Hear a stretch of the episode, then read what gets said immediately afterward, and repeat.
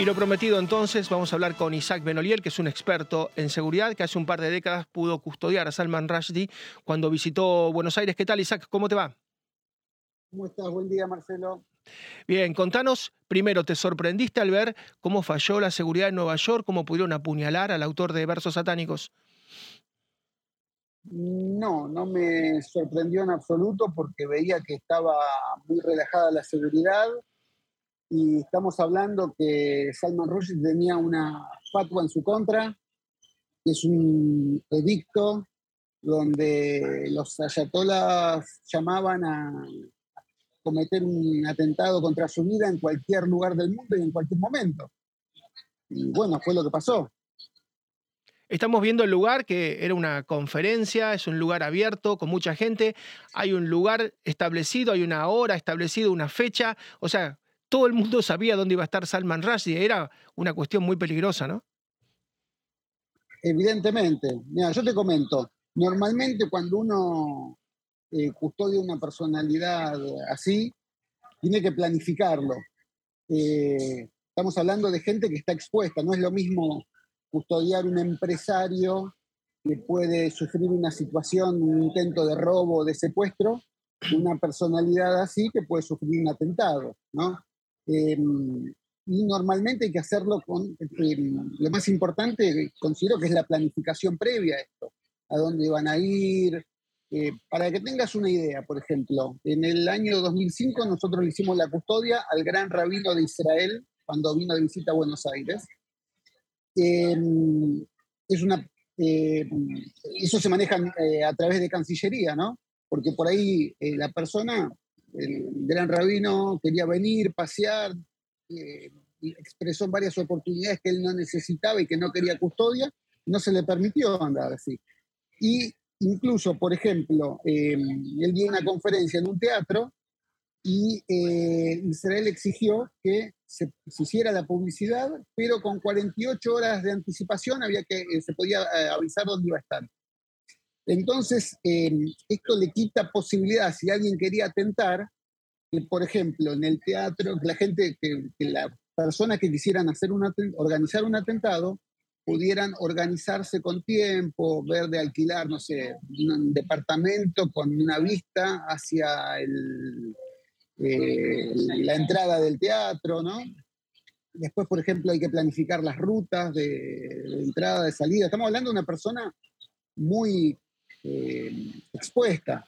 Contanos cuando lo conociste a Salman Rushdie, ¿cómo es Salman Rushdie? ¿Él vive pendiente de su seguridad, vive temeroso? ¿Cómo es en la vida diaria? No, no, no, no, en absoluto. Obviamente estamos hablando de una persona que vivió 50 eh, años de su vida con una amenaza. Entonces, obviamente, si la persona viviera eh, constantemente así, se termina enfermando pero el, otro extremo de relajarse o olvidarse que tiene un decreto eh, esperando para matarlo, también es muy peligroso.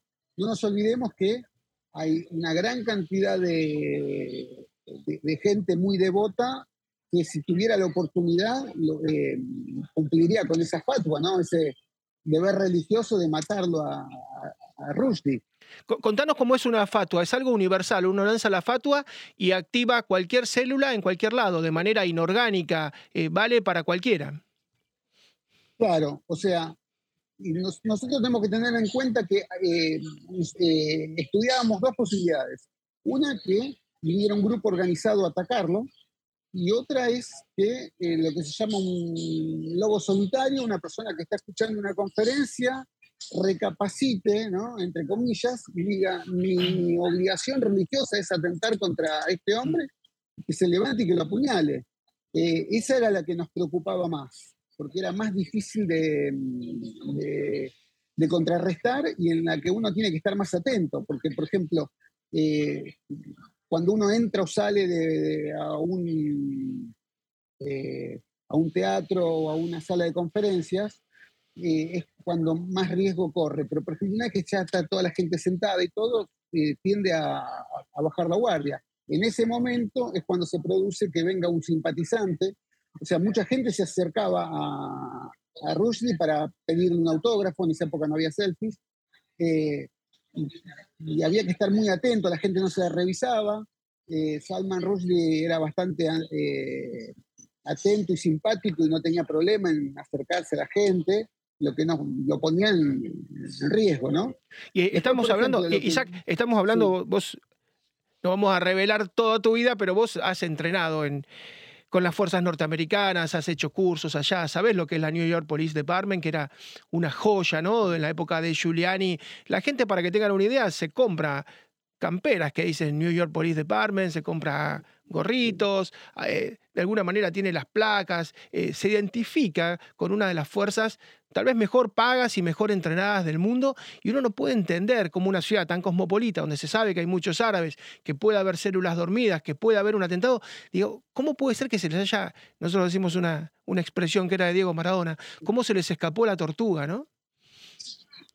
Bueno, justamente ahora está en, estudio eso, no se puede entender.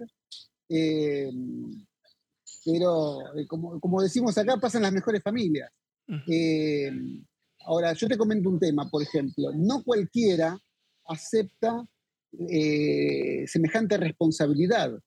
Por eso no se puede entender lo que pasó ahí. Está, te repito, está bajo estudio. Pero, por ejemplo, esto es como a veces uno va a un abogado y dice, esto es un caso perdido, yo no lo quiero. nos ha pasado de que hemos llamado a gente para que colabore en algunas custodias y dice, no, es demasiado riesgoso, no quiero quedar mal si pasara algo. Eh, no se puede entender, aparentemente es un tema político, como que bajaron la guardia pensando no va a pasar, y, cuando uno menos lo espera, pasa. Así es, y hablamos de, una ciudad donde hubo artistas, citábamos antes, ¿no? A John Lennon, a Andy Warhol, entre tantos otros, que en algunos casos lograron sobrevivir, como Andy Warhol, el caso del ex Beatle no.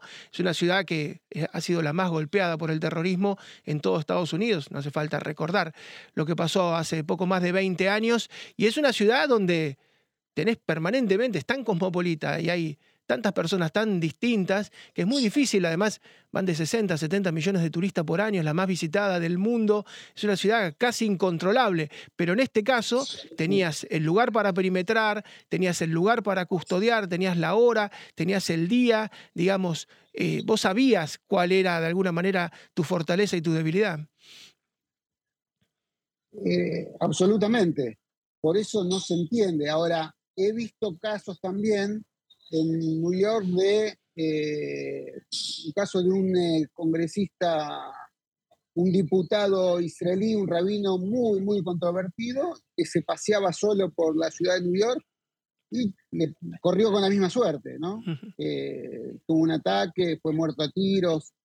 es increíble que la gente se maneje así y es increíble que la gente que lo asesora no, no haya visto venir esto. Así es. Isaac, muchísimas gracias por el testimonio de, de, primera, de primera, de primerísima mano, yo diría. Un gran abrazo, Isaac, nos vemos.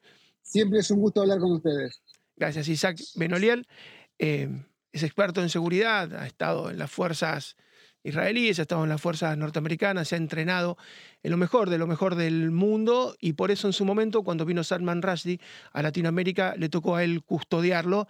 Bueno, eran días en los cuales le era muy, pero muy difícil conciliar el, el sueño, porque imagínense lo que es la responsabilidad de tener durante 48, 72 horas a un hombre que tiene una fatua, una orden de la Ayatollah, en este caso Khomeini, que duró ya 34 años y que se va a extender mientras Salman Rushdie viva para que cualquier musulmán en el mundo se alce y trate de, de matarlo. This podcast is a part of the C-Suite Radio Network. For more top business podcasts, visit c-suiteradio.com.